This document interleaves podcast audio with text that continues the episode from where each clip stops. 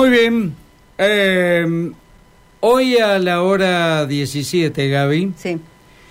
Se van a reunir, se va a reunir el Consejo de Seguridad de la provincia por tercera vez consecutivo con la presencia, digo tres veces, estuvo presente el gobernador de la provincia. Hoy va a ser la tercera. Pero por primera vez, bueno, se ha conformado Sí. Eh, un observatorio de víctimas y familiares. Por primera vez van a estar integrando esta mesa de discusión. ¿Sí? Así que estamos en comunicación con Ezequiel Louden, que va a ser quien va a estar representando a este observatorio en esta reunión, a quien le damos la bienvenida. Gabriela, Jorge, Ezequiel, te saludamos. ¿Cómo estás? Buenas tardes. Buenas, buenas tardes, ¿cómo andamos? Muy sí, bien. tal como ustedes resaltaban, es la primera vez que vamos a participar la- los familiares y las víctimas. Eh, este observatorio está conformado desde el año pasado, este, lo coordina el diputado Cachi Martínez, donde participamos las distintas organizaciones de, de familiares y víctimas este, de inseguridad, en este caso de Santa Fe Ciudad, de Rosario. Este, hoy vamos a acompañar, este, somos cuatro personas, este, uno por Rosario, uno por Santa Fe Ciudad, Graciela Brondino, Sí. eh, va a estar también la gente de repartidores.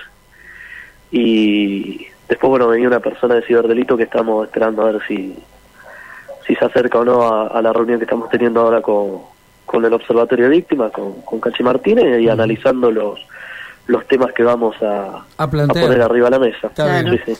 Ezequiel, sabemos que ustedes vienen con una agenda, vienen con propuestas, no solamente a escuchar o a reclamar o a, a expresar por lo que han pasado, sino que quieren ser proactivos y, bueno, por- es por eso que trajeron algunos proyectos. Cuéntenos, por favor. Sí, nosotros eh, resaltamos que esto se logró luego del acampe que hicimos en la ciudad de Rosario, donde el intendente Pablo Hapkin y el gobernador Omar Perotti, eh, por primera vez en la historia de, la provincia de Santa Fe, se tuvieron que, que sentar un gobernador y un intendente con los familiares y las víctimas de inseguridad, eh, donde aclaramos que nosotros no hacemos catarsis, donde justamente convertimos y transformamos este dolor este, en acción, en propuestas, en cosas concretas. En aquel entonces había acordado incorporar a familiares víctimas de inseguridad por medio del observatorio a la Junta Provincial de Seguridad y se hizo por decreto. Hoy la idea es volver a plantear aquellas leyes que se acordaron eh, en la reunión en, Rosario. Una fue la ley de víctimas, ley de derecho y garantía a las víctimas, otra que es la, la ley de prisión efectiva y preventiva para quienes portan armas. Eh, estamos hablando también de, de leyes de ciberdelito, estamos hablando también de, de pedir mayor eh, presupuesto y acompañamiento a la justicia. No tiene tecnología. eh, en la ciudad de Rosario, por ejemplo, tenemos ocho fiscales para 200 homicidios. Eh, digamos, hay una serie de, de planteos, la reapertura de las comisarías en toda la provincia. Eh, son cuestiones que se vienen debatiendo y planteando diariamente, tanto en Rosario como en Santa Fe y en el resto de las localidades que más violencia sufren. Ezequiel, ¿quién nos puede puntualizar en torno de la ley de víctimas? Mira, lo que plantea la ley de víctimas es este, regular, darle un marco jurídico legal a la atención, contención, acompañamiento legal también de, de las causas, eh, a, a tener que sensibilizar a la, a la justicia y al Ejecutivo sobre las víctimas, sobre cómo es el trato, la re- no revictimización, eh, poder dotar de mayores recursos a, la- a los centros de atención a las víctimas, darle una mayor formalidad. Sabemos que existen en la ciudad de Rosario, en la provincia de Santa Fe, en la ciudad de Santa Fe, en distintas localidades, oficinas que, que tienen que dar atención a víctimas y que muchas veces no, no pueden dar respuesta porque justamente Claro. no tienen esta ley. Claro. Sí, porque es... Con esta ley ayudaría, digamos, a todo, todo este marco. Claro. Eh, También es que el fiscal y los jueces tengan que recibir a los familiares y a las víctimas, que hasta ahora no se estaba contemplando tanto. Ezequiel, eh, ¿cuál es la expectativa que traen para esta primera intervención, por ejemplo? Nosotros tenemos una buena expectativa porque el Ejecutivo también se ha comprometido y ha escuchado por primera vez a los familiares y a las víctimas, e incorporarlas en la agenda, incorporar nuestros planteos.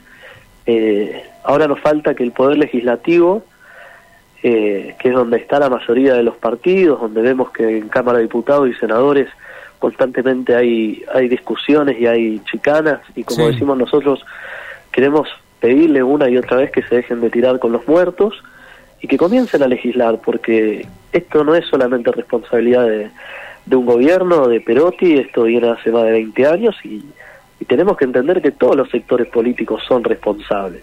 Y si no se legisla y si no se pone las leyes concretas, seguimos eh, en, este estado total de impunidad, que cualquiera hace lo que quiere, cualquiera puede ir con un arma matando por la calle, como nos pasa en la ciudad de Rosario. Eh, estas cuestiones se tienen que también lograr eh, el acompañamiento en las cámaras de diputados y en la Cámara de Senadores. Sí, la verdad que va a ser muy interesante, eh, supongo, bueno, lo digo porque la prensa no, no, no tiene autorización para permanecer allí, ¿no? Pero desde el punto de vista de ustedes, poder sentarse y mirar a la cara a muchos senadores, muchos legisladores, autoridades del ministerio, seguramente el gobernador esté allí, bueno, y si no lo está, la ministra Celia Arena, que es quien ha convocado, estará presente allí, este, poder miraros a, a la cara y, bueno, pedir o proponer inclusive eh, mm, sin intermediarios, ¿eh? directamente en el lugar donde todo debe ocurrir, que es ese, la Casa de Gobierno, y con los actores que deben actuar este, en consecuencia.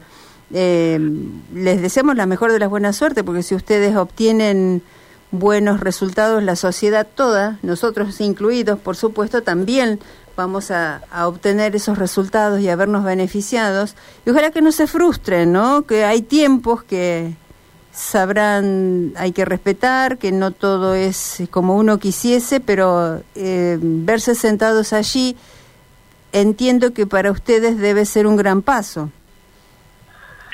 Exactamente, eh, los tiempos de la, de la política no son los mismos tiempos de la sociedad, pero nosotros estamos este, con mucho orgullo de saber que, a ver, en primer lugar, nosotros ya lo pasamos, ya lo vivimos. Eh, Ezequiel, te eh, nosotros no vamos a tener nada beneficioso, sino que lo que le vamos a hacer es, para las futuras víctimas, los familiares, para la sociedad, dejarle algo de, eh, productivo y con amor en base a lo que nosotros hemos sufrido.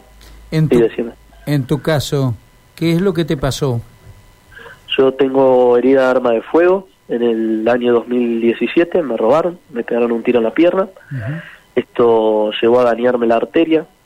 Eh, estuve al borde de la muerte, estoy operado de bypass.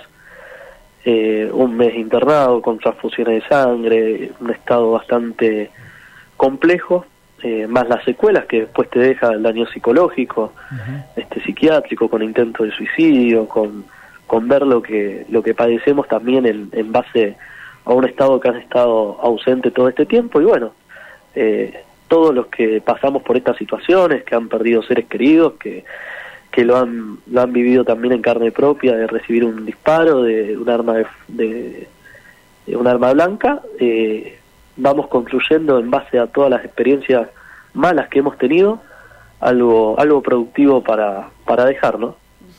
Ezequiel Louden, lo mejor para con esta reunión en el día de la fecha y que la intervención de ustedes en esta mesa eh, sea fructífera. Es lo mejor y a disposición. Muchas gracias, muchas gracias por el espacio y por hacer escucha de, nuestras voces. Un abrazo. Hasta luego. Para vos también.